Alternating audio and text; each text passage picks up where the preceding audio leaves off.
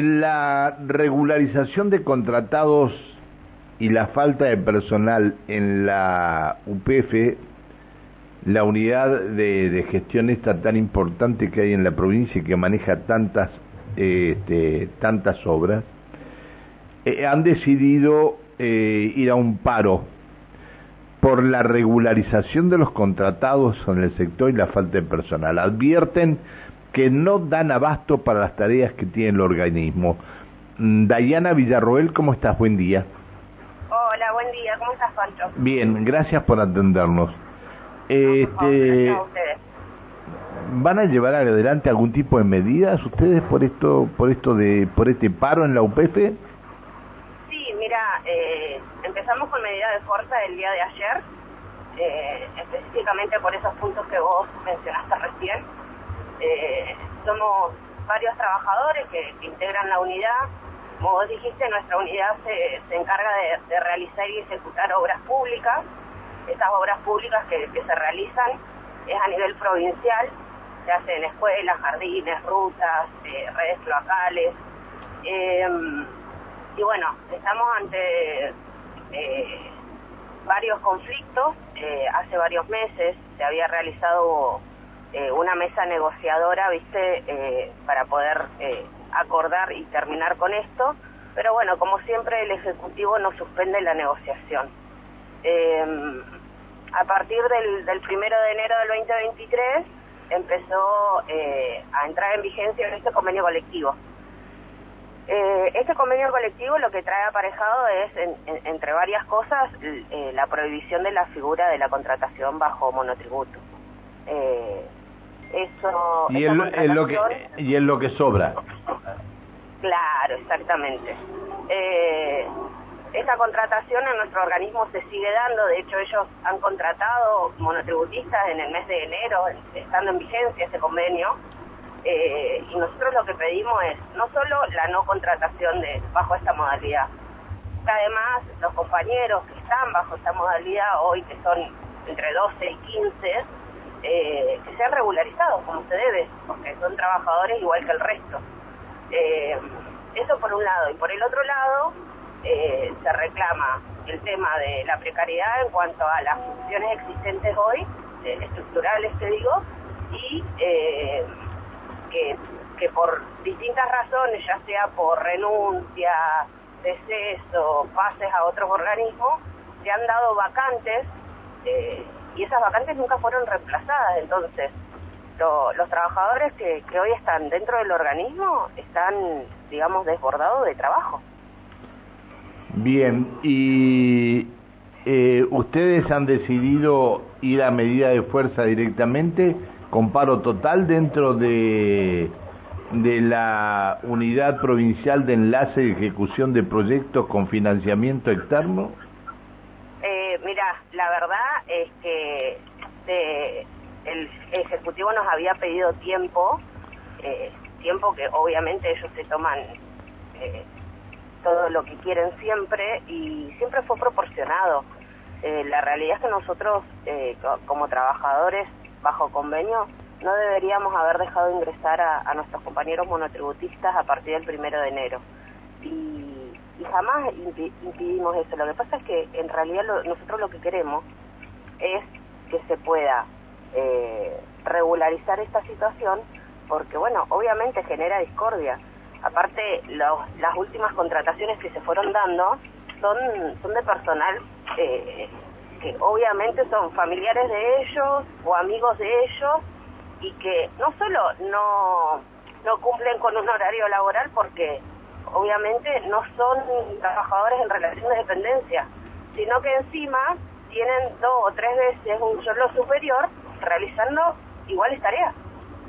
Entonces genera una discordia dentro de un ambiente laboral. Qué problema, ¿eh? Qué problema. Así que, este, ingresan, eh, es decir, en, en, en pocas palabras, hay una manga ñoquis entonces. Sí, sí. Exactamente. Qué bárbaro. Qué bárbaro.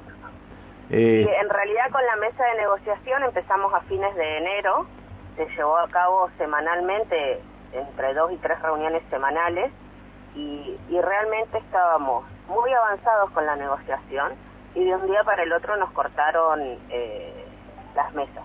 Entonces, eh, frente a esta situación, nos pidieron días para evaluarlo, que obviamente fueron proporcionados, pero eh, bueno, esos días, ellos te piden días pero no ponen plazo. Y nosotros estuvimos esperando respuestas, se les pidió respuesta y adoptaron una postura de totalmente silencio. Entonces, tenemos dos cuestiones acá, o sea, una, eh, una dilatación innecesaria y, y, abuso de poder constante que hay por parte del Ejecutivo. Y la otra es que eh, el presidente de nuestra unidad, que es Jorge Ferrería... Sí, lo conozco hace muchos años. Bueno, él no tiene buena relación con Pons, que es el ministro de Economía. Ah, exclusivamente de él. Ah. Entonces, la verdad que, a ver, eh, hay un orden jerárquico y acá las diferencias que existen deberían de estar ah, está bien, está bien. Entonces, ¿qué pasa? Obviamente todo se torna una cuestión política y termina afectando a los trabajadores. Qué bárbaro. Así que el ministro no se lleva bien con el titular de la UPF y entonces y los que han entrado que en su mayor no eh, serían ñoquis en su mayoría esos este, son amigos de quién del ejecutivo. Hay hay un abanico y si lo han pasado por arriba a Ferrería le han lo han hecho son, todos colocados por Ferrería. Ah, son colocados por Ferrería. Sí, sí, sí, con el aval de Ferrería. Es decir, no, no es que se lo hayan mandado del Ejecutivo. No, no, no, no, no. Ajá. Qué bárbaro. ¿Y de cuántas personas estamos hablando? Mira, regularización de monotributo hablamos entre 12 y 15 regularizaciones. ¿Cuántos empleados hay en la UPF en total? En total y 110, 120 más o menos, aproximadamente. Lo que pasa es que ese es el, promedio, pero han habido últimamente tantos pases, tanta, tantos decesos, que se han ido abriendo vacantes y esas vacantes eh, no fueron cubiertas. Ay, entonces, por eso están los por eso están los monotributistas. Claro, no, no, no, los monotributistas vienen trabajando hace meses hace meses que están esos monotributistas. Y otros monotributistas que han ingresado entre noviembre y enero.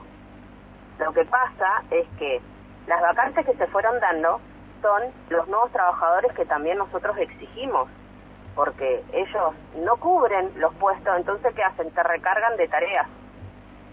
Entonces, hoy en la administración tenemos distintos sectores dentro del organismo, cada sector está explotado de cosas. Entonces, no damos abasto. Entonces, ellos, digo ellos por el Ejecutivo, ¿no? Eh, pretende, ah, no, bueno, pero si nosotros eh, tratamos de solucionar el tema de la regularización del monotributo, ya está, no, pero a ver, los monotributistas son trabajadores que vienen haciendo su trabajo hace rato. ¿Sí? A ver, hay monotributistas que son puestos a dedo, sí, y hay otros monotributistas que son exclusivamente elegidos por su título, ¿sí? Por su título, experiencia o conocimiento y trabajan. Ahora, no tiene nada que ver con los nuevos trabajadores que se necesita porque se ha disminuido el caudal de trabajadores y el volumen sigue aumentando. Entonces, ellos te dicen, no, bueno, pero nosotros si regularizamos esto son nuevos trabajadores. No, en realidad está regularizando una situación que vos contrataste de manera irregular. Pero son dos cosas distintas. Entonces, quieren como apañar una cosa con la otra y la verdad que no corresponde. Entonces, la verdad que nosotros estamos cansados de, de, esto. El monotributo eh, es, un es un trabajador negro, básicamente, que vos no le podés exigir nada. Entonces, si hoy te dice, mira, hoy no voy, no va, y no pasa nada. En cambio, vos tenés que ir, cumplir un horario, eh, obviamente le tenés que rendir a, a tu jefe, porque tenés una escala jerárquica, eh, y el monotributo no, y el monotributo cobra tres veces más que vos. Gracias por atendernos, Diana. Muchísimas Que tengan suerte, que tengan suerte. Bueno, gracias. Adiós. Chao, hasta luego, buen día. La delegada de ATE en